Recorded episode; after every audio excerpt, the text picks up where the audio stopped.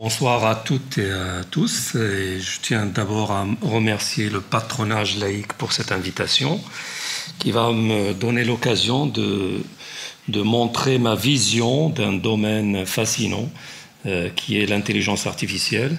Alors juste deux mots sur ma formation. Je suis de formation mathématicien, informaticien. Euh, et j'ai fait mon, ma première thèse de doctorat euh, sur le sujet de l'apprentissage artificiel. Euh, à l'université d'Orsay.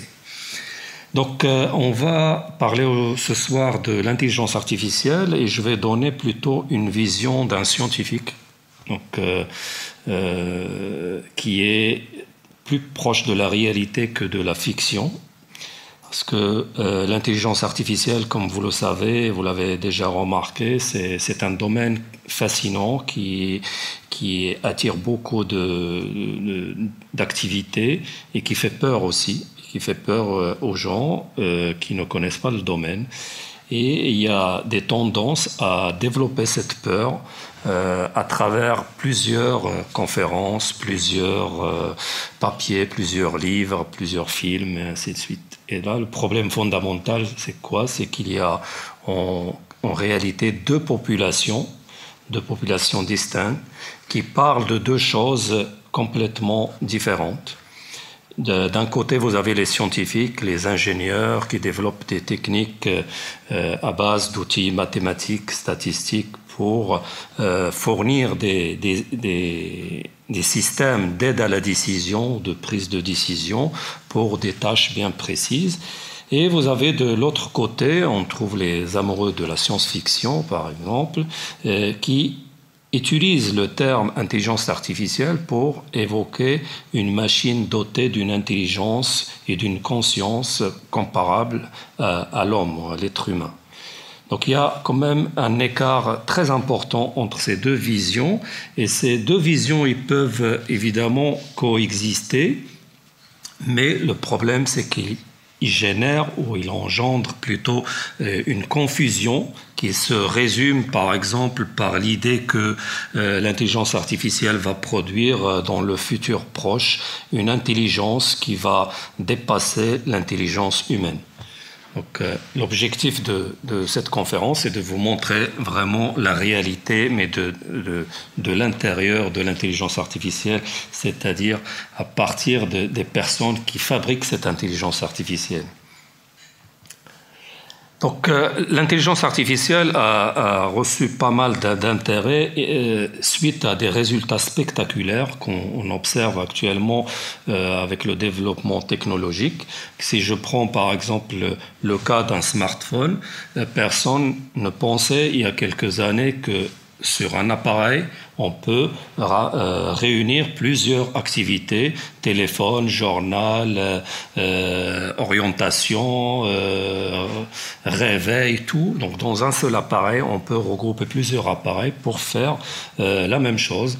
Et d'ailleurs, les smartphones, maintenant, on les utilise plus pour téléphoner. Donc à l'origine, c'était pour téléphoner. On l'utilise pour faire autre chose, pour consulter notre mail, pour envoyer des, SMS, pour envoyer des, des plein de choses comme ça.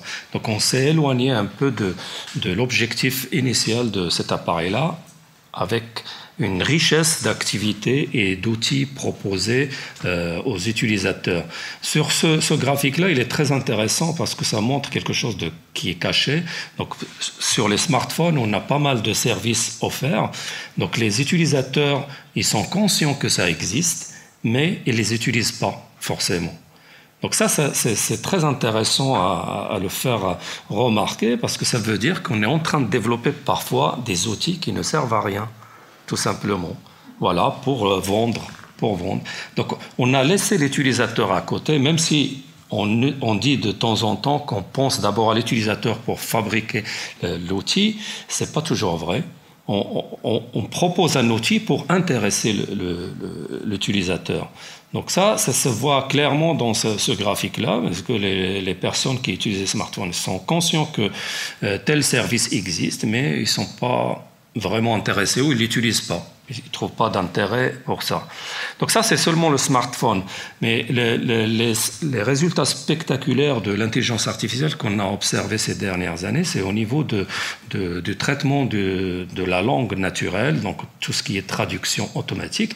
Là, c'est impressionnant parce qu'on est passé de systèmes qui étaient basés sur un ensemble de grammaire sophistiquées, des schémas, des graphes euh, compliqués pour faire fonctionner ensemble, à des systèmes qui n'ont pas besoin de toutes ces informations explicites, mais qui ont besoin d'exemples tout simplement d'une langue euh, avec la correspondance dans une autre langue, tout simplement.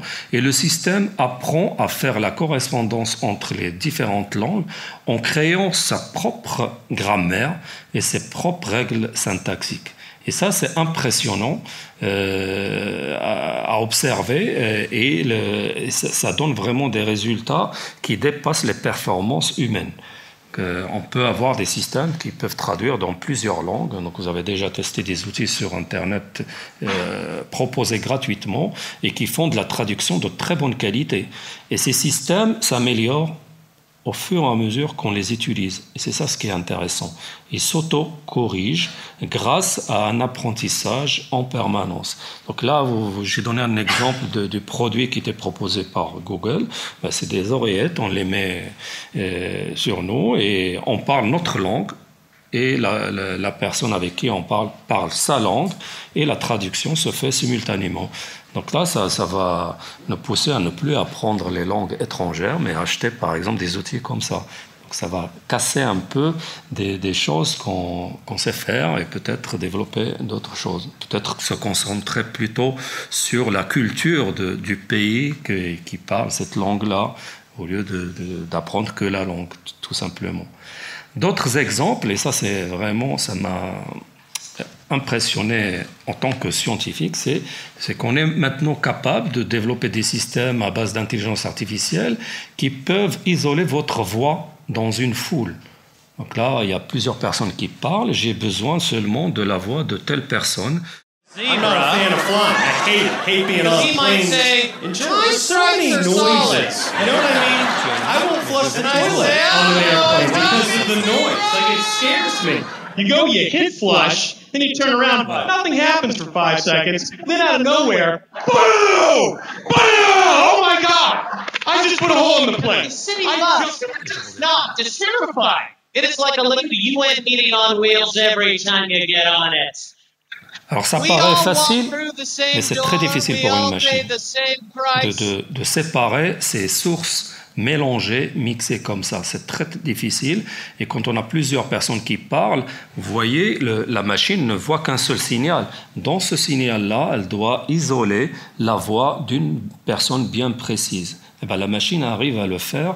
Et ça, c'est vraiment impressionnant comme résultat euh, à base de, de, systèmes de ce type-là. Donc, euh, les systèmes que je vais euh, expliquer tout à l'heure, des systèmes à base de réseaux de neurones artificiels qu'on appelle actuellement des systèmes à base de deep learning ou apprentissage profond. Donc, vous allez voir que ce sont des systèmes sur le fond, des systèmes très simples mais capable de faire des choses vraiment complexes. Un autre domaine où il, y a, eu des résultats impressionnants, c'est le domaine de, toujours de l'image, la segmentation de l'image. Donc j'ai une image et je dois la découper en plusieurs euh, objets pour essayer de les reconnaître séparément, un par un. Par exemple, là, j'ai euh, une image où il y a des voitures, des vélos, et je peux euh, détecter dans l'image où se trouve euh, la, voiture, où se trouve le vélo. Et ce type de systèmes sont aussi utilisés en médecine pour segmenter des, des images médicales. Et dans le cas là de la scène que j'ai montrée au début, on peut l'utiliser pour pour guider les voitures autonomes, par exemple. Donc, euh, on a euh, un système qui, euh, utilise ces, réseaux de neurones artificiels capable de segmenter l'image et suivre les images, euh, les objets dans ces images-là, en donnant leur position, leur taille, leur type aussi. Est-ce qu'il s'agit d'une voiture, un vélo, un, piéton, et ainsi de suite. Donc ces informations-là, elles sont intégrées dans la voiture autonome pour la guider et lui permettre de trouver euh, son chemin sans euh, provoquer d'accident. même s'il y a eu quelques accidents. Tout, n'est pas parfait, mais on est sur la bonne voie pour ce type d'application. Et je vais donner quelques exemples de, systèmes à base d'apprentissage qui permettent de faire ça.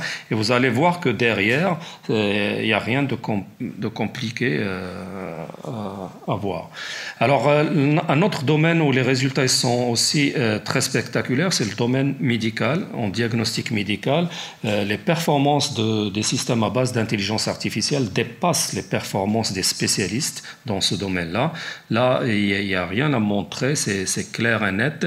Un système, un spécialiste, euh, par exemple, pour la détection des tumeurs euh, euh, du, cancer du sein, ne peut pas faire l'équivalent d'un système à base d'intelligence artificielle. Le système à base d'intelligence artificielle fait moins d'erreurs que le spécialiste. Par contre, si je combine les compétences du spécialiste et du système d'intelligence artificielle comme un système d'aide à la décision et pas un système de décision, là, je, je gagne encore en performance je baisse de beaucoup les performances euh, euh, de au niveau de l'erreur. Vous voyez, on baisse complètement à, 0,5% l'erreur. Alors, ce qui est intéressant aussi de voir, c'est que aux États-Unis, il y a euh, un logiciel qui a été développé pour détecter les personnes atteintes de rétinopathie des diabétiques et dans 87%, plus de 87%, le système a donné la bonne réponse. Et dans 89,5%, il a donné aussi la bonne réponse quand le, patient n'était pas atteint de, cette maladie. Alors, par conséquent, ce, système-là a été autorisé à l'utilisation dans les hôpitaux, donc sans, euh, sans la, présence d'un spécialiste euh, du domaine. Donc euh, quelqu'un du domaine médical, une infirmière, peut l'utiliser parce que ce système-là, non seulement euh, il, prend les images et les analyses, mais il génère aussi un compte rendu avec une analyse très fine qui suffit seulement de lire et de comprendre de quoi il s'agit. Donc il est capable de prendre l'image, l'analyser, la segmenter et sortir le compte rendu, je dirais, plus détaillé qu'un spécialiste. Donc ça, c'était autorisé aux États-Unis à, l'utilisation directement, vu ces performances qui sont euh, très, très intéressantes. Un autre euh, euh, domaine, pour vous donner quelques, quelques idées sur les domaines où on arrive à faire des choses très intéressantes et utiles quand même. Donc, par exemple, le sous-titrage automatique des images. Donc, on donne au système des images et le système essaie de les, de les étiqueter, de les labelliser, de, de décrire ce qu'il y a dans ces images-là vous allez dire, bah, ce n'est pas très intéressant comme application, mais pour les non-voyants, ça serait très intéressant, parce qu'en décrivant ce qu'il y a dans l'image, je peux fournir cette information à un, synthétiseur qui va euh, euh, transformer le texte en voix et le non-voyant, il va vraiment voir, euh, savoir qu'est-ce qu'il y a sur l'image qu'il a reçue ou qu'est-ce qu'il y a sur l'image qu'il consulte. Donc ça, ce sont des applications très intéressantes, faciles aussi à, mettre en œuvre, parce que le système, il a appris quoi? Il a appris à segmenter l'image, comme tout à l'heure avec euh, les, voitures, les vélos et, les piétons. il segmente et il apprend à reconnaître l'objet, à l'identifier. Une fois qu'on lui donne une autre image, il essaie de généraliser, donc de se rappeler ce qu'il a déjà appris pour essayer de l'adapter à, l'image qu'on lui propose. Donc ça, ce sont des, applications euh, séduisantes. Alors l'application qui a fait beaucoup de bruit, évidemment, c'est l'AlphaGo, euh, euh, qui a supplanté tous les champions de, ce jeu-là. Donc en trois heures, on a remarqué que l'AlphaGo, donc c'est la, première version de départ, il a appris les, règles du jeu de Go tout seul, à partir de plusieurs exemples, tout simplement. En 70 heures, il atteint le niveau d'un excellent joueur. Ça, pour un être humain, ça suffit pas, 70 heures, pour euh, devenir un excellent joueur de Go. En trois jours, il a battu AlphaGo 0 qui était proposé euh, initialement avant euh, cette édition et qui, a déjà battu un joueur professionnel. Hein. Donc, ça, donc ça veut dire qu'il peut battre aussi ce joueur professionnel.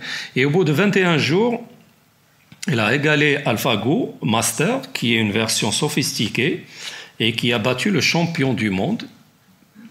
Et en 40 jours, il a euh, supplanté toutes les intelligences artificielles, donc toutes les versions qu'on a proposées auparavant, il les a dépassées et il a joué en quelque sorte 29 millions de parties pour devenir le meilleur euh, euh, pour ce jeu-là. Donc là, pour, comme performance, ce sont des performances qui dépassent vraiment la capacité d'un être humain. Il n'y a pas de notion de fatigue, rien. Il peut jouer 24 heures sur 24 heures, 7 sur 7, sans se fatiguer. Tant qu'on lui fournit de l'énergie, évidemment. Alors maintenant, tout ça c'est très beau, mais on parle d'intelligence, mais est-ce qu'on a vraiment raison de parler d'intelligence à ce niveau-là? Parce que euh, l'intelligence, déjà, en général, c'est une notion très difficile, à, mon avis, euh, à définir. Parce que est-ce que l'intelligence veut dire apprendre? C'est-à-dire extraire et acquérir des connaissances. Est-ce que ça veut dire raisonner, déduire, anticiper? Est-ce que ça veut dire posséder une histoire, euh, une conscience, des sentiments? Est-ce que c'est tout ça? Ou est-ce qu'on est vraiment encore loin de, de de la définition exacte de l'intelligence. Alors tout simplement, euh, c'est difficile de, définir ou donner une définition unique à l'intelligence, tout simplement parce qu'il y a plusieurs types d'intelligence déjà. L'intelligence, il ne faut pas la réduire à l'intelligence logico-mathématique. Ça, ça n'a aucun sens. Euh, l'intelligence existe partout, dans tous les domaines. Il y a plusieurs types d'intelligence. Euh, un prix Nobel est intelligent, un boulanger aussi est très intelligent. Euh, partout. Quand on retrouve toutes les activités de l'être humain, on trouve qu'il y a une intelligence, une intelligence très différente de, de l'intelligence qui existe ailleurs. Donc déjà, au niveau intelligence tout simple, on n'arrive pas à trouver une définition euh, correcte et standard. Alors quand on passe dans le monde artificiel, ça se complique encore parce qu'on peut s'éloigner euh, de, la notion d'intelligence. Donc l'intelligence, on peut essayer de la regrouper euh, autour d'un ensemble de facultés mentales, d'accord, euh, qui permettent de comprendre les choses, de, découvrir des relations entre des choses, de, parler, de s'adapter, d'innover, de, créer. Mais ce qui est intéressant quand on regarde euh, l'évolution de cette définition d'intelligence dans les dictionnaires, bah, elle suit le temps aussi. Donc la définition de l'intelligence dans tous les dictionnaires évolue dans le temps. Elle change à chaque fois, elle change parce qu'on essaie de comprendre qu'est-ce que ça veut dire l'intelligence et donc on essaie de modifier la, définition et de l'adapter à notre compréhension. Et, donc c'est une définition qui reste dynamique. Et la définition du terme artificiel, ça c'est très facile. Euh, l'artificiel, on va le définir par tout ce qui n'est pas naturel et qui est fabriqué par l'homme. Donc ça, ça va. Et le mot qui ne pose problème, c'est plutôt euh, le mot intelligence. Donc comment on peut définir l'intelligence artificielle ou qu'est-ce que c'est que l'intelligence artificielle? Est-ce que l'intelligence artificielle consiste à concevoir des ordinateurs qui pensent est-ce que l'intelligence artificielle euh, revient à automatiser des activités euh, qui à la pensée humaine et la prise de décision et l'apprentissage? Est-ce que c'est un art de créer des machines qui exécutent des fonctions qui nécessitent une certaine intelligence? Euh, Est-ce que c'est une étude des facultés mentales et l'utilisation de, de modèles? Euh, il y, a plein de questions, je peux continuer la liste euh, pendant plusieurs heures.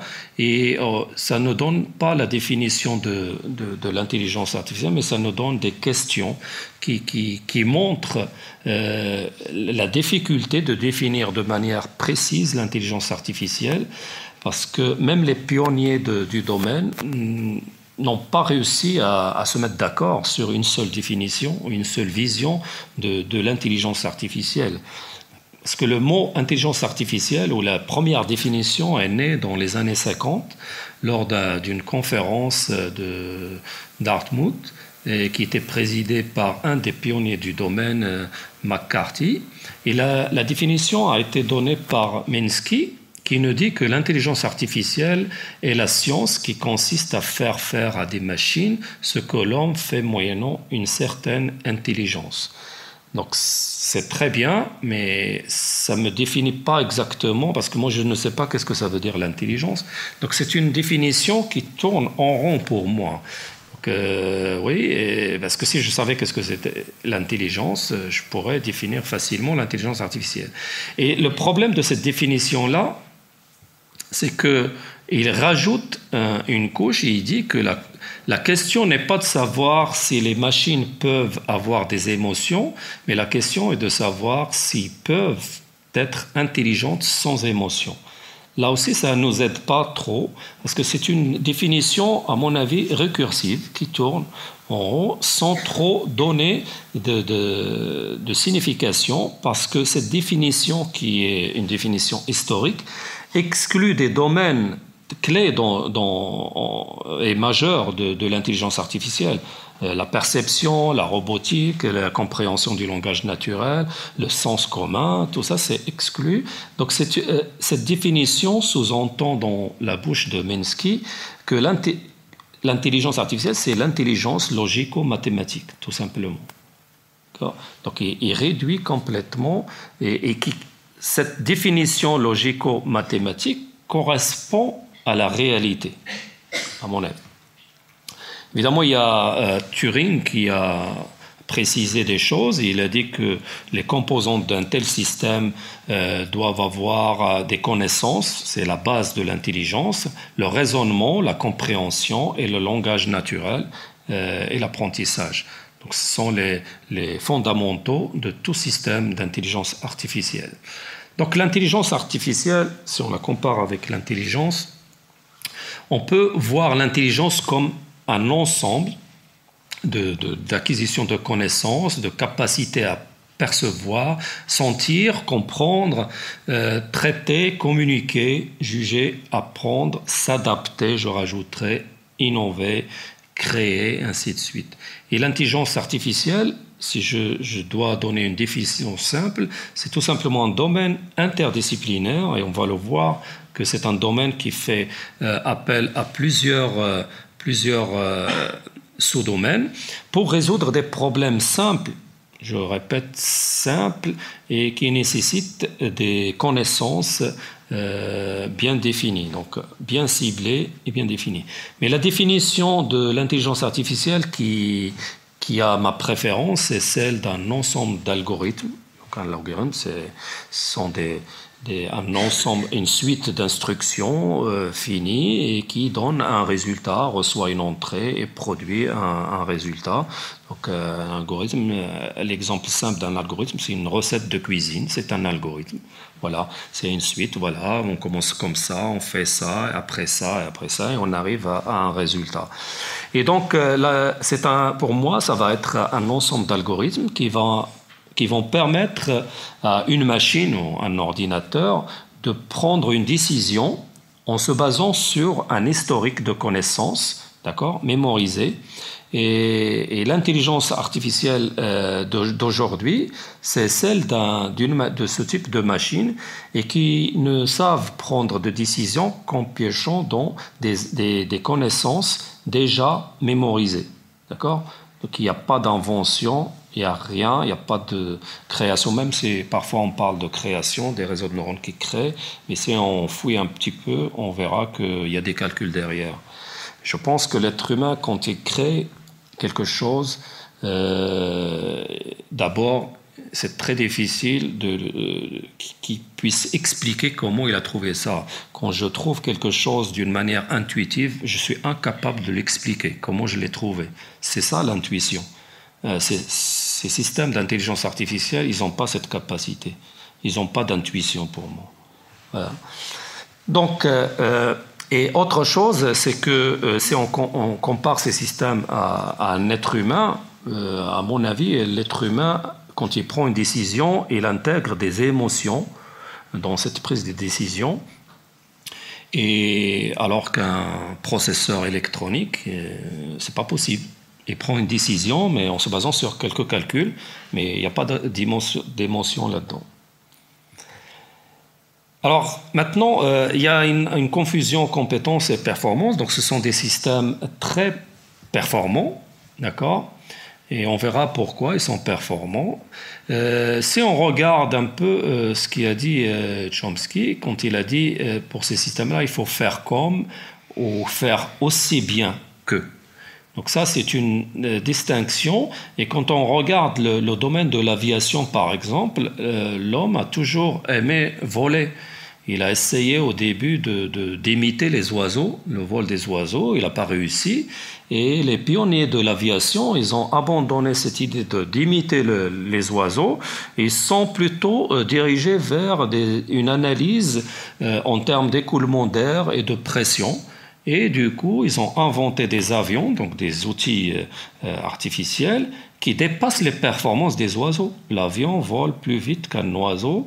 Et, euh, par contre, il y a une, ressemblance, il y a une ressemblance très éloignée de la réalité. On n'a pas imité, on n'a pas fait comme l'oiseau, mais on a pris quelques idées et on a développé autre chose pour faire beaucoup mieux aller plus vite, par exemple. La même chose au niveau des jeux d'échecs. Donc, en 97, quand le champion du monde Kasparov a été battu par euh, l'intelligence artificielle développée par IBM, euh, Deep Blue, ça ne veut pas dire que euh, ce Deep Blue est plus intelligent que Kasparov, parce que Deep Blue n'a pas utilisé d'intelligence, il a utilisé des connaissances mémoriser des connaissances stockées. stockées. Il a stocké en quelque sorte plusieurs types de parties dans sa tête, enfin dans ses mémoires, et quand il voit devant lui euh, une situation, il cherche dans cet historique-là quelle est la réponse gagnante, tout simplement, et il, il la joue. Et c'est comme ça qu'il a dépassé les, performances de Kasparov. Kasparov, il ne fait pas ça. Il construit la solution gagnante en temps réel, en fonction de, ce qu'il voit. Euh, Deep Blue, il procède différemment. Donc on ne peut même pas dire qu'il a réfléchi. D'ailleurs, Deep Blue ne sait même pas qu'il joue aux échecs comment il peut. Donc il est vraiment loin, loin, loin de Kasparov. Kasparov, c'est un champion, il sait qu'il est maître de, dans ce jeu-là. Mais Deep Blue, c'est un ensemble de circuits électroniques qui n'ont aucune conscience. La même chose pour le, le, système qui était proposé toujours par IBM, Watson qui a battu des records dans le jeu télévisé euh, qui ressemble un peu au jeu question pour un champion. Là, on donne la question et le système doit deviner. Non, on donne la réponse plutôt et on demande au système de deviner la question. Donc, euh, il faut vraiment avoir une culture générale très très très large. Et bien, le système a battu les, les grands champions et ça, ça ne signifie pas que Watson a une culture générale non plus il a stocké, il a mémorisé des connaissances et euh, il a utilisé la puissance de calcul et de recherche rapide pour trouver à chaque fois la bonne réponse. Voilà. Donc tout ça, c'est quand on ne sait pas comment ces systèmes ils sont faits, on pense à, des systèmes intelligents parce qu'ils dépassent. Euh, je répète que la performance ne signifie pas l'intelligence. Donc euh, si je compare maintenant euh, l'ordinateur ou la machine avec l'humain, un ordinateur peut, faire beaucoup de choses euh, mieux que l'être humain. Il n'y a, pas d'opposition. Il peut additionner des, milliers de nombres à quatre chiffres plus vite qu'un être humain. Il peut dessiner des choses complexes, euh, des images 3D. Il peut stocker et récupérer des quantités massives de données en, un temps record. Par contre, il y a des choses que l'humain peut faire beaucoup mieux que la machine. Et, c'est là où, la différence se situe. Un ordinateur ne peut pas à mon avis, avoir de l'imagination, de la création, de l'intuition, de l'improvisation. C'est pas possible. Même si on vous montre des systèmes capables de faire ça, c'est vraiment bien programmé et bien fait pour faire semblant que c'est naturel. Donc un ordinateur, par exemple, il est incapable de trouver le chat dans cette image-là. Un être humain, euh, quel que soit l'âge, il trouvera le chat. Euh, un ordinateur est incapable de distinguer entre les deux images euh, à droite. Il va dire que c'est pratiquement la même chose. Alors que c'est évidemment deux choses différentes. Là, on a un portrait et là, on a un plat. et ben, la machine ne peut pas distinguer entre ces choses-là. Quelle que soit sa puissance, elle a des limites. Donc c'est là où l'intelligence réelle joue. Parce que l'être humain utilise d'autres, processus, d'autres euh, types d'analyse qu'on n'arrive pas à décrire nous-mêmes. Je l'ai dit tout à l'heure pour l'intuition. Euh, quelque chose trouvé d'une manière intuitive, difficile d'expliquer comment. C'est vraiment difficile. Et le jour où ces systèmes auront euh, de l'intuition, là, on, pourra se poser la question. Donc, en général, on, distingue deux types d'intelligence artificielle. Donc, l'intelligence artificielle dite forte et l'intelligence artificielle dite faible. Tout ce que vous voyez aujourd'hui représente l'intelligence artificielle faible. C'est-à-dire, c'est une intelligence euh, euh, artificielle euh, qui essaye de mettre au point des, des, systèmes d'aide à la décision pour résoudre des problématiques bien ciblées et bien précises.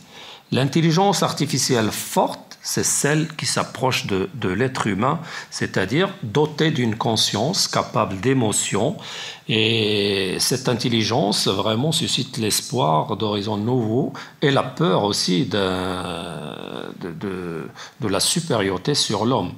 Donc, euh, pour vous rassurer tout de suite, euh, c'est pas pour demain, ni pour après-demain. D'accord? Donc, c'est une euh, intelligence, donc l'intelligence artificielle que je vais présentées et que vous voyez euh, dans les médias, ce sont des intelligences artificielles dites plutôt faibles. Et l'autre intelligence est vraiment très très loin à atteindre et voire impossible à atteindre euh, pour plusieurs raisons que je citerai par, euh, par la suite. Donc même comme ça, l'IA, euh, l'intelligence artificielle, reste toujours difficile à, définir parce qu'on ne sait pas vraiment euh, comment définir la notion initiale de l'intelligence. De, l'intelligence et, on reste bouclé. Alors l'histoire rapide de l'intelligence artificielle, ça a démarré dans les années 40-50. Donc les années 40, en 1943, le premier modèle mathématique du neurone biologique a été proposé euh, par Mark euh, Kulok et Pitts. Euh, c'est un modèle très simplifié de neurones biologiques. Ils ont, sont des neurologues et des, mathématiciens. Ils sont réunis. Ils ont observé le fonctionnement du, du neurone biologique. Ils ont essayé de, de, développer un modèle mathématique qui décrit ce fonctionnement. Bon, le fonctionnement du neurone biologique est tellement complexe qu'on a essayé de proposer plutôt un modèle simple, très simple, et qui utilise seulement euh, une macro-imitation du neurone euh, biologique. Et euh, donc plusieurs choses qui, ont, euh, qui sont suivies après cette modélisation mathématique du neurone biologique. Le premier modèle, c'était le, perceptron. Donc c'est une machine qui apprend à reconnaître des objets à partir euh, de données sous forme d'images ou, ou, autres. Donc, mais ce, système-là a montré des, faiblesses et des limitations vers les années 60 et euh, d'ailleurs, euh, cela a fait plaisir à Mensky, qui, a montré que ces systèmes-là sont très euh, limités et qui ne peuvent pas résoudre n'importe quel problème. Et ça a donné un coup d'arrêt aux, recherches dans ce domaine-là. Donc, les gens ils ont commencé à s'éloigner de, ce type de, de réflexion. Et ça a duré très très longtemps, jusqu'aux années 80 dans les années 80, on a commencé à avoir des, outils mathématiques et algorithmiques pour entraîner des systèmes capables de faire des choses sophistiquées. Et donc c'est là où on a eu la redécouverte d'un algorithme classique dans le domaine qu'on appelle la rétropropagation du gradient. C'est un algorithme qui est basé sur... Euh, qui permet de minimiser l'erreur commise par ces systèmes d'apprentissage euh, en modifiant les paramètres de, de ce système tout simplement. Évidemment, il y a plein d'outils et d'objets qui ont été proposés euh, dans, le domaine. vous avez ici la liste. Euh, pour, juste pour une remarque, c'est que vraiment l'ancêtre des, agents conversationnels qu'on voit aujourd'hui, comme Alexia, Tai, tout ça, c'est ELISA. ELISA qui était proposé, euh, vous voyez, en 1964. Donc ce n'est pas une nouveauté, comme vous voyez les agents conversationnels d'aujourd'hui, ce n'est pas nouveau, ça existait. C'était à l'époque euh, sous forme de texte, donc on tapait, on, posait, on, développait euh, un dialogue avec cette machine-là à travers euh, des phrases tapées sur machine. Et l'idée derrière, c'est que cette machine-là utilisait des mots que l'utilisateur utilise dans son message pour montrer une façon de dialogue naturel. Donc c'était artificiel, mais euh, à l'époque, ça, paraissait euh, impressionnant.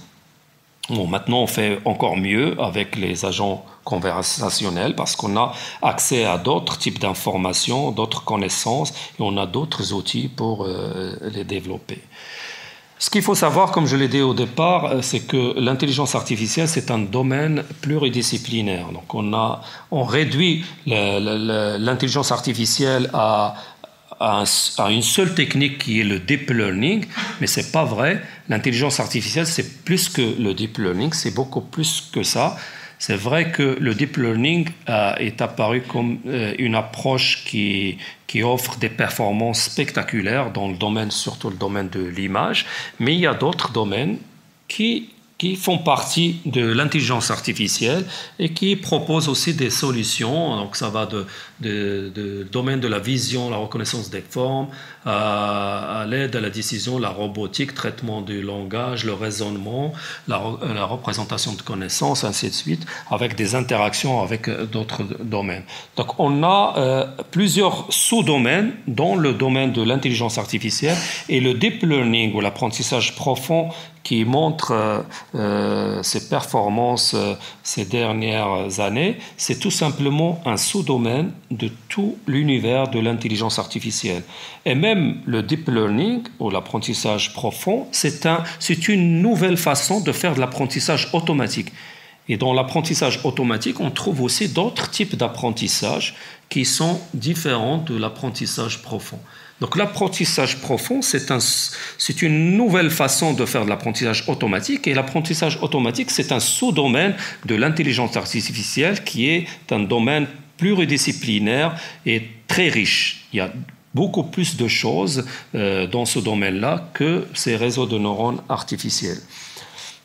Alors maintenant, euh, pour euh, conclure cette première partie, l'objectif de, ou les objectifs de l'intelligence artificielle, on peut les regrouper en deux, parties. Des objectifs scientifiques, donc au départ de ce domaine-là, les, scientifiques cherchaient à comprendre le mécanisme de l'intelligence, le fonctionnement du cerveau humain. Et pour faire cela, ils ont décomposé ces, des comportements intelligents en sous-tâches pour les étudier séparément. Donc l'objectif principal, c'était la compréhension du mécanisme de l'intelligence artificielle. Aujourd'hui, c'est plutôt un objectif d'ingénierie. On ne cherche pas à comprendre le fonctionnement du cerveau quand on développe un agent conversationnel, mais c'est plutôt développer des systèmes et des outils utiles pour nous aider dans la vie de tous les jours. Donc on s'est éloigné de l'objectif initial. L'objectif initial des années 50, c'était la compréhension du fonctionnement de l'intelligence et du cerveau. Et maintenant, aujourd'hui, pas du tout. On fabrique des choses euh, qui utilisent une certaine vision de l'intelligence pour nous aider, tout simplement. Donc on s'est éloigné, on est passé d'un objectif de compréhension à un objectif d'utilité. Et ça, ça a joué beaucoup sur le développement de, de, l'intelligence artificielle. Parce que euh, les, définitions qui existent euh, montrent qu'il y a euh, une difficulté à, reproduire l'intelligence humaine.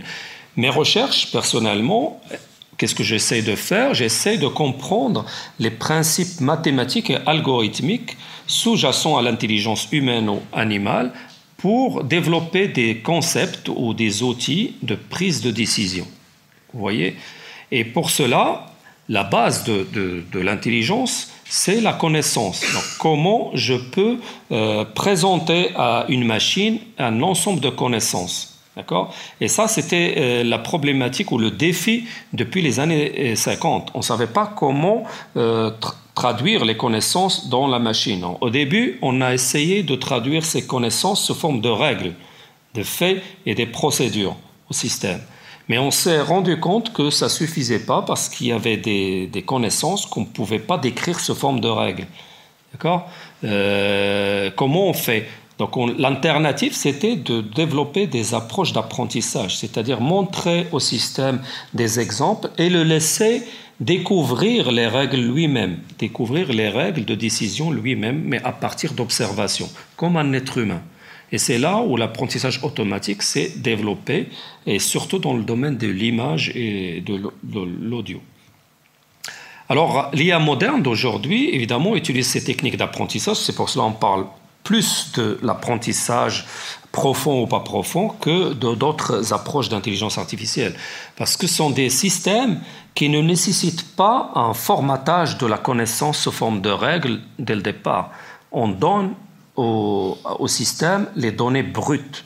Et c'est lui qui va découvrir ces règles. Et c'est ça ce qui est intéressant. Donc ça nécessite beaucoup moins d'expertise que dans les autres euh, approches classiques. Et la première question, donc les connaissances, on va les trouver où? Ben, Dans les données, tout simplement. Si je cherche à segmenter des images, ben, je vais prendre plusieurs images. Je cherche à faire un système qui reconnaît des chats, ben, je prends beaucoup de photos de chats et je lui montre, tout simplement. Donc c'est dans la donnée. Il faut que la donnée soit riche, c'est-à-dire qu'elle représente la problématique que je cherche à, résoudre. Je ne vais pas demander au système de reconnaître un chat alors que je lui montrais des photos de, de chiens. Ce n'est pas possible. Donc, il faut que les données soient en cohérence avec euh, la problématique qu'on cherche à, apprendre. Donc, euh, rapidement, je n'ai pas utilisé de formule mathématique.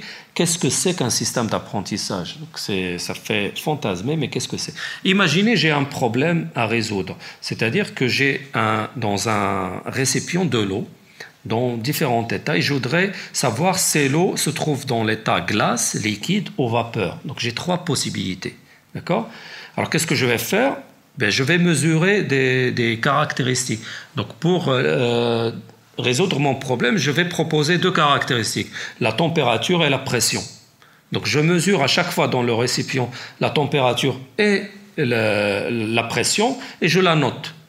Donc je fais plusieurs mesures en fonction de l'état de, de l'eau qui se trouve dans le récipient et j'obtiens plusieurs mesures. Donc les plusieurs mesures sont représentées par des points dans l'espace température et pression. Donc c'est cet espace-là de mon problème où j'ai des mesures. Donc j'ai récolté plusieurs mesures euh, de, de l'eau qui se trouvait dans le récipient. Et je constate qu'il y a quand même un regroupement en trois états. Les trois états, donc euh, glace, liquide, vapeur. En fonction de la position dans cet espace-là, je peux savoir si l'eau dans le récipient est dans l'état glace, liquide ou vapeur. D'accord? Ça, c'est intéressant. Comment je vais le faire? Ben, Je vais essayer de dessiner la, frontière entre ces classes-là, cette frontière. Donc, je les sépare. Donc là, je les fais à la main, mais le système d'apprentissage, son rôle, c'est de me trouver ces frontières-là automatiquement.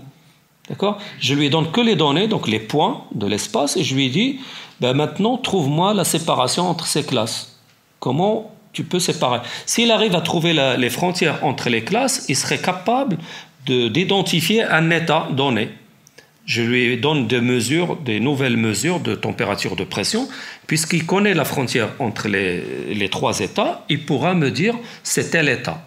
les mesures que tu m'as proposées à l'entrée correspondent à tel état. C'est-à-dire quand je suis là, J'ai une mesure que je viens d'effectuer et je demande au système bah, quel est l'état de cette mesure-là? Ben, lui, il va me répondre bah, c'est l'état vapeur. Alors, le système d'apprentissage, c'est quoi? Il va apprendre l'association entre l'état et les, mesures que je lui donne à l'entrée. Donc j'ai fait plusieurs mesures, j'ai un échantillon. Cet échantillon s'appelle la base d'apprentissage ou les exemples d'apprentissage. Donc je les mets à l'entrée et le système, c'est, on peut le voir comme un, système avec plusieurs euh, boutons de réglage. Il va régler ces paramètres, euh, schématisés ici par les boutons, pour trouver à chaque fois la bonne réponse la bonne réponse, c'est-à-dire euh, la probabilité pour qu'il soit glace, liquide ou vapeur. D'accord? Donc au début, évidemment, puisqu'il ne sait pas comment régler ces boutons-là, il va donner n'importe quoi comme réponse. Et l'algorithme d'apprentissage consiste à, l'aider à réduire cet écart-là entre sa réponse, vous voyez, sa réponse trouvée, et la bonne réponse. Donc je lui présente la bonne réponse. Je lui dis, si je te présente ça, il faut me répondre ça. Mais lui, il répond ça. Donc il y a un écart et ben l'algorithme d'apprentissage va l'aider à réduire cet écart-là en modifiant ces deux boutons-là, les paramètres. Il va les tourner dans un sens ou dans un autre pour que la prochaine fois, il se rapproche beaucoup plus de cette réponse-là que celle-là. Et c'est ça l'apprentissage. Un système d'apprentissage, c'est une boîte qui où il y a plusieurs paramètres et on présente à l'entrée de cette boîte-là des exemples, des observations, et à la sortie, il donne une décision. Et il apprend une fonction d'association entre l'entrée et la sortie. Vous voyez? Alors, euh, ce type d'algorithme est utilisé pour, par exemple, dans les réseaux profonds, les deep learning.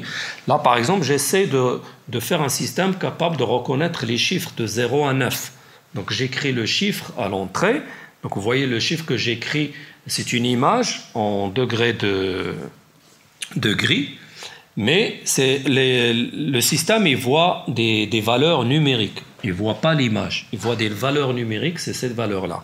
À partir de ces valeurs numériques, donc je le présente au système, il va faire des calculs internes. Chaque couche, ce qu'on appelle euh, une couche de neurones artificiels, donc ça c'est un réseau de neurones artificiels, il est composé d'unités de, élémentaires, donc le modèle de tout à l'heure du neurone formel, c'est tout simplement un calculateur simple qui reçoit des entrées, il fait des transformations en interne et produit une réponse. Donc je mets plusieurs neurones de ce type-là pour former une couche et je fais plusieurs couches et je les connecte à travers des, des, connexions qui portent des valeurs. Ces connexions qui portent des valeurs représentent les paramètres du système. C'est ces paramètres-là que le système doit ajuster pour trouver la bonne réponse. Donc il va stocker sa connaissance, ses règles qu'il va euh, découvrir dans ces connexions-là. D'accord? Donc quand je présente l'image, il va faire plein de calculs élémentaires et il va trouver la bonne réponse. Alors comment il travaille à l'intérieur, c'est impressionnant et c'est ça qui fait sa puissance c'est que quand je présente un chiffre, par exemple, là, le chiffre 9, il va le présenter à la première couche qui va faire des transformations pour trouver euh, des morceaux de ce chiffre-là, en quelque sorte.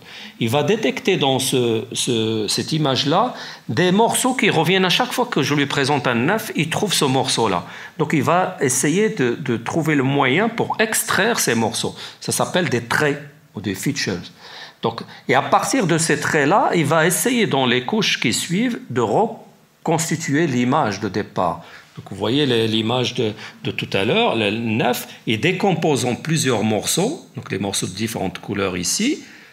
Et une fois qu'il a trouvé dans cette couche-là, il va essayer de combiner ces morceaux-là pour retrouver l'image de départ. Donc il va reconstituer l'image à partir de ces traits-là, mais à partir de traits... Euh, de haut niveau, d'un autre niveau. Donc vous voyez ici au début, il a trouvé des morceaux de, du chiffre 9 de petite taille. Après, il va combiner ces, ces, caractéristiques pour retrouver des morceaux de grande taille jusqu'à la fin où il va reconstituer complètement euh, le chiffre. Et à la fin, il prend une décision. D'accord? Donc il décompose. Alors ce qu'il faut savoir que c'est, il apprend aussi euh, par, en minimisant l'erreur. Ces systèmes-là, ils ne savent faire que trois opérations. D'accord? Contrairement à un être humain. Trois opérations. Il sait faire une addition, multiplication une comparaison. Rien d'autre. Donc si on peut les étiqueter comme des systèmes intelligents, c'est un peu léger. Ils ne savent faire que ça. Addition, multiplication, comparaison. Avec ça, ils arrivent à, résoudre des problèmes complexes, mais parce que le concepteur du système l'aide. Le concepteur du système aide le système. Le système n'est pas conçu d'une manière aléatoire. Il est conçu avec une connaissance a priori c'est le concepteur qui lui dit qu'il faut trouver des, morceaux de chiffres à ce niveau-là, de petite taille, après de grande taille et après ainsi de suite. C'est-à-dire une représentation des, objets qu'il voit d'une manière, une représentation hiérarchique. Et c'est cette représentation hiérarchique qui va l'aider à stocker d'une manière euh, intelligente euh, les connaissances qu'il doit acquérir pour résoudre ce problème, par exemple, de reconnaissance de chiffres de 0 à 9. Et donc là, ça donne des, des, des résultats spectaculaires, mais il y a beaucoup beaucoup de connaissances d'experts dans le système euh, codées sous forme d'architecture, de type de, comparaison qu'il faut faire à, ce niveau-là, euh, de type de neurones utilisés, de type de, de, de combinaison de caractéristiques et ainsi de suite. Ces connaissances-là sont des connaissances d'experts et qu'on ajoute pour le système. Alors ce domaine, évidemment, est fascinant, mais il y a une peur qui s'installe autour de l'intelligence artificielle, mais c'est une peur qui, personnellement, ne me fait pas vraiment peur.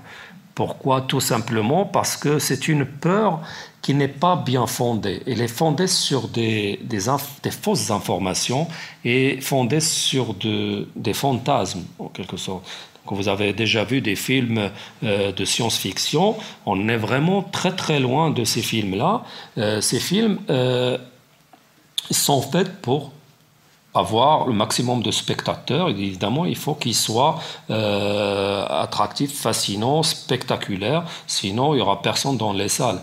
Mais si vous discutez avec des scientifiques, on est vraiment très très très loin. Ce qui me fait peur, moi, c'est pas de croire euh, que, qu'un jour un ordinateur va prendre le dessus sur nous, mais plutôt euh, ce qui me fait peur, c'est quand on va programmer ces machines-là, on va les programmer pour qu'ils nous aident ou pour nous nuire. Donc la décision, c'est entre les mains des concepteurs de ces systèmes-là. Vient, le système, il ne va pas se développer tout seul, c'est les concepteurs des systèmes et les financeurs de ce type d'activité qui doivent faire très attention. L'IA ne fera pas de mal à quelqu'un toute seule. C'est l'être humain. Moi, j'aurais plus peur de l'être humain que d'une machine. Parce que l'être humain, il est imprévisible. La machine, quand on sait comment elle est faite, on peut l'arrêter quand on veut. Par contre, il ne faut pas non plus euh, mettre de côté euh, des, vraies inquiétudes sur euh, l'intelligence artificielle. Par exemple, le premier, c'est l'impact économique euh, euh, dû à l'automatisation croissante et qui sera brutale parfois pour un grand nombre d'emplois. pour ne pas citer tout le monde, on parle généralement de la quatrième révolution industrielle, mais c'est une révolution qui va toucher tout le monde. Elle va, elle va toucher tous les secteurs, va toucher tous les domaines, l'éducation, euh, la formation, tout, tout, le monde, tout le monde. Par exemple, euh, si on prend le, l'emploi d'un, chauffeur de routier, eh ben ça c'est un emploi qui va pas durer longtemps parce qu'il y a déjà des expériences qui tournent. et moi je dirais tant mieux, Tant mieux, pourquoi. C'est quand même un travail euh, fatigant. Et le, chauffeur, euh, le chauffeur euh, routier, il peut changer de métier. Il va pas disparaître complètement, on va pas le mettre au chômage, mais peut-être il va peut-être jouer le rôle de récupérer les, camions à un certain niveau de circulation, parce que quand on commence à s'approcher de la ville, par exemple, c'est très difficile de gérer la, circulation dans une ville par un système autonome il vaut mieux mettre un être humain. Donc, par exemple, tout ce qui est vraiment euh, euh, route, euh, autoroute, on peut mettre des systèmes autonomes et euh, au bout de l'entrée, c'est le chauffeur euh, routier qui prend la relève. Donc son métier va changer, il va pas complètement disparaître. C'est comme le cas des radiologues. quand je montre les résultats trouvés par l'intelligence artificielle dans ce domaine-là, ils pensent au chômage. Mais pas du tout. Le, le métier de radiologue va changer complètement. Au lieu d'avoir un radiologue qui va passer beaucoup de temps à analyser l'image, il va se transformer en un radiologue qui va interpréter les résultats trouvés par l'intelligence artificielle. Il va se concentrer beaucoup plus sur les détails trouvés par ces machines-là que l'être humain est incapable de trouver. Et du coup, le résultat sera meilleur. Et donc son rôle changera. Même, même personnellement, le rôle d'un professeur à l'université ou ailleurs change du, à chaque jour, je ne fais plus le cours comme il y a 5 ans ou 10 ans. Je le fais différemment. Il faut l'adapter au public, il faut l'adapter au niveau de connaissance et il faut l'adapter à l'évolution euh, de l'être humain en général. Donc il y a plusieurs types d'inquiétudes et il y a le risque aussi du biais. Et ça, c'est inquiétant et il faut faire vraiment très attention. Euh, euh, pour les, systèmes automatisés qui peuvent nuire euh, une certaine partie de la population. On a vu des démonstrations pour le système qui ne reconnaissait pas les personnes de peau noire parce que le système n'était pas entraîné avec des exemples de ces personnes-là, tout simplement. Au tout dernièrement, le système développé par Amazon qui trie euh, les CV des candidatures, il a éliminé automatiquement les CV des femmes. Pourquoi? Parce que 60% des, travailleurs à Amazon sont des hommes et ils ont entraîné le système sur les CV de ces personnes-là. Et donc il y avait plus d'hommes, de CV d'hommes que de femmes. Et le système a, compris, a interprété ça, que c'était pas la peine de regarder ces CV-là, mais plutôt les CV des, des, hommes. Donc euh, heureusement ils l'ont arrêté parce qu'en plus sur les 100 CV, ils donnaient 5 CV. Ils sortaient 5 CV. Donc euh, c'est sûr qu'il n'y aurait aucune femme sur les 5. Donc ils se sont rendus compte que c'était une erreur, la même chose. Un autre, euh, un autre risque aussi, c'est d'utiliser ces techniques-là pour influencer l'opinion publique. Et là, on a eu plein plein d'histoires comme ça. La dernière, l'affaire Cambridge Analytica, euh, vous vous rappelez quel est le rôle de, de, de, l'intelligence artificielle dans ce domaine-là? C'était incroyable, mais vrai, voilà. Euh, aussi, le, L'automatisation dans le cadre militaire, et c'est ça, c'est ce point-là qui me fait vraiment euh, personnellement le plus peur, parce qu'il euh, y a des, tendances à encourager euh, l'automatisation des armes, avoir des, armes autonomes. Alors juste, je vais vous faire passer une petite vidéo pour montrer un peu l'importance de ce sujet.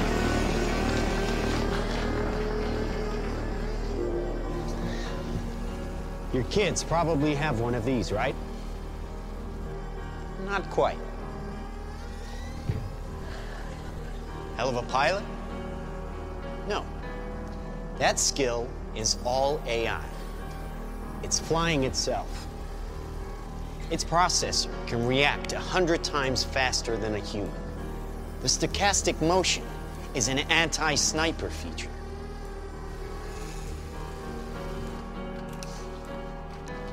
Just like any mobile device these days, it has cameras and sensors, and just like your phones and social media apps, it does facial recognition.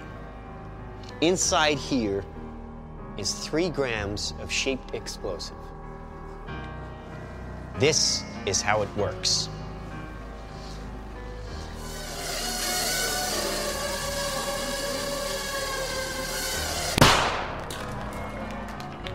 Did you see that? That little bang is enough to penetrate the skull and destroy the contents. It's one of a range of products. Vous voyez qu'il y a des dangers. C'est pas de la science-fiction, mais c'est proche de la réalité. C'est possible. C'est une fiction possible. Possible et à la portée de n'importe qui. Ça coûte pas cher et ça peut faire beaucoup de dégâts.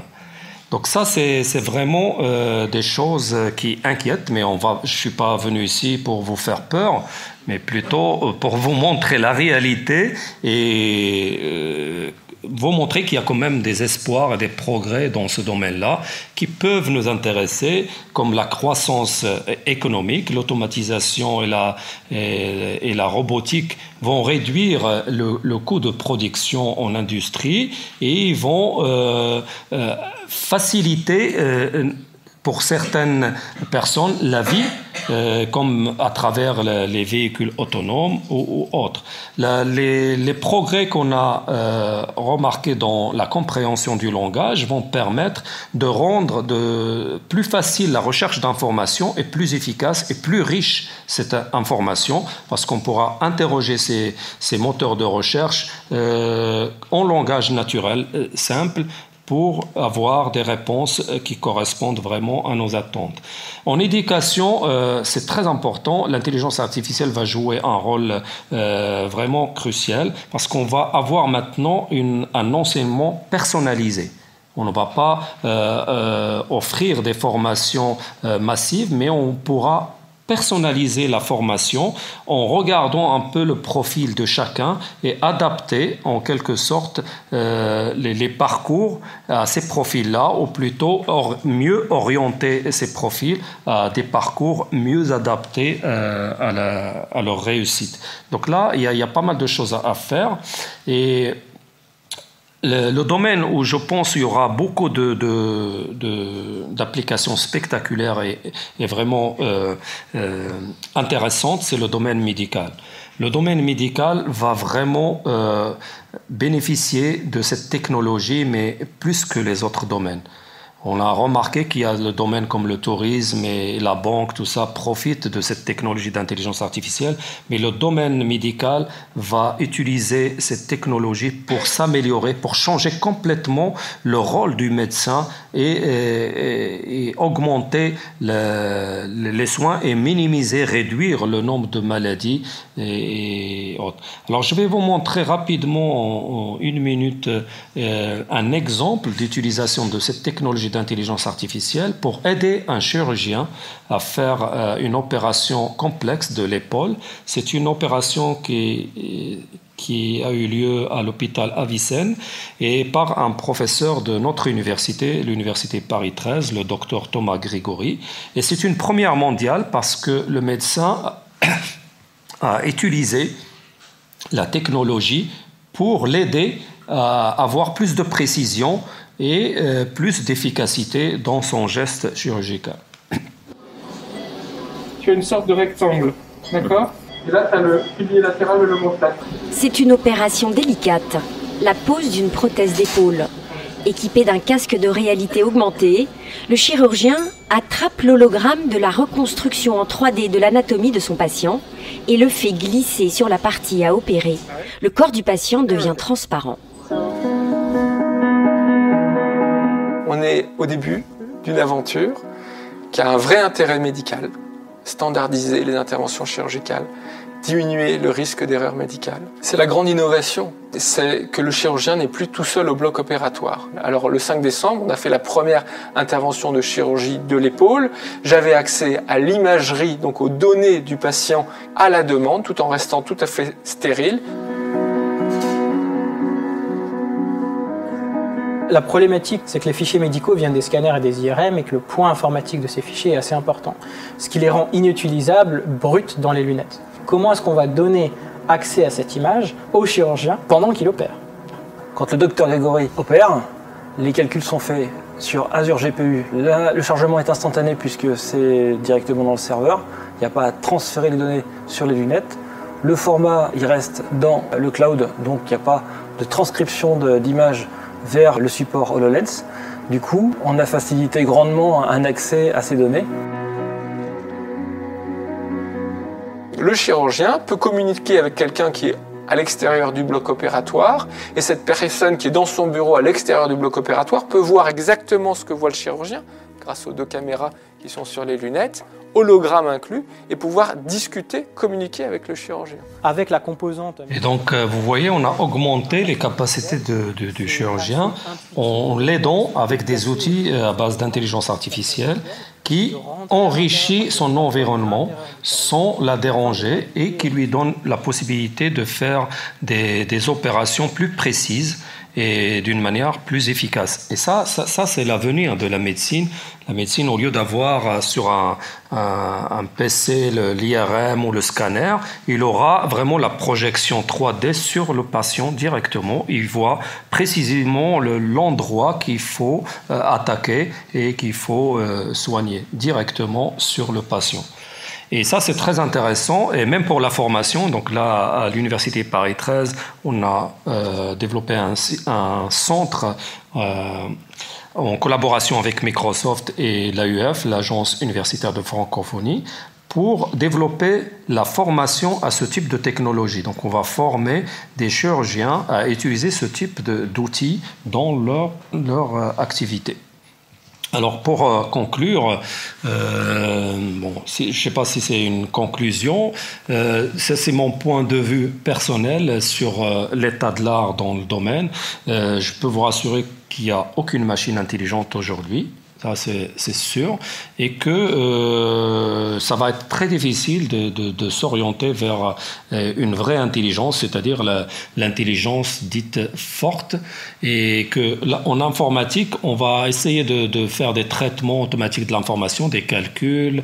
euh, et l'ordinateur, il pourra euh, proposer des, performances qui dépasseraient les performances humaines dans euh, ce type d'activité, donc calcul, mémorisation. Mais la vraie intelligence, à mon avis, euh, doit avoir vraiment une conscience pour sa, propre existence. Un ordinateur n'apprend pas du tout. Donc même si on parle d'apprentissage artificiel ou apprentissage automatique, il n'apprend pas. Il est programmé pour exécuter des tâches bien précises et bien définies. Donc l'IA faible ne va jamais enfanter l'IA forte. Ça, c'est ma vision personnelle. Parce que l'architecture électronique des machines euh, qui, qui proposent cette IA faible est faite de mémoire et de processeurs. Donc, euh, et la mémoire de l'intelligence forte, c'est pas c'est pas du tout ça. C'est une euh, c'est- une mémoire qui est faite de souvenirs, de, processeurs d'émotions. Et sans l'émotion, à mon avis, l'IA faible ne sera jamais débouché vers euh, une IA forte parce que cette puissance, même c'est une puissance euh, dopée de calculateurs quantiques, même si on utilise des calculateurs quantiques, la logique électronique restera toujours euh, une logique opposée à la logique émotionnelle qui est plutôt humaine. Et le mot de la fin, je pense que euh, l'intelligence artificielle n'est pas intelligente, mais toute l'ingéniosité du chercheur en intelligence artificielle consiste à vous faire croire qu'elle l'est, tout simplement. Moi, je pense plutôt qu'on va s'orienter vers une intelligence augmentée ou auxiliaire. Ça, c'est une réalité et qu'on va vivre. Parce que l'humain a besoin d'une mémoire imparfaite, qui fasse des erreurs. C'est à l'opposé d'une machine ou d'un ordinateur qui, est, qui utilise une mémoire électronique précise. L'être humain fait des erreurs et c'est ça qui fait son charme, qui fait son intelligence, c'est qu'il fasse des erreurs. Il apprend à partir de l'erreur. Et aucun chercheur au monde, là, je défie n'importe quel chercheur, ne sait comment on pourrait un jour concevoir une intelligence forte capable vraiment d'initiative et, de comportement euh, comme euh, un humain. La vraie, et pour terminer, je pense que la vraie forme de l'intelligence est de comprendre qu'on n'a pas compris et de faire le nécessaire pour comprendre. C'est pas de moi, c'est quelqu'un d'autre. Merci.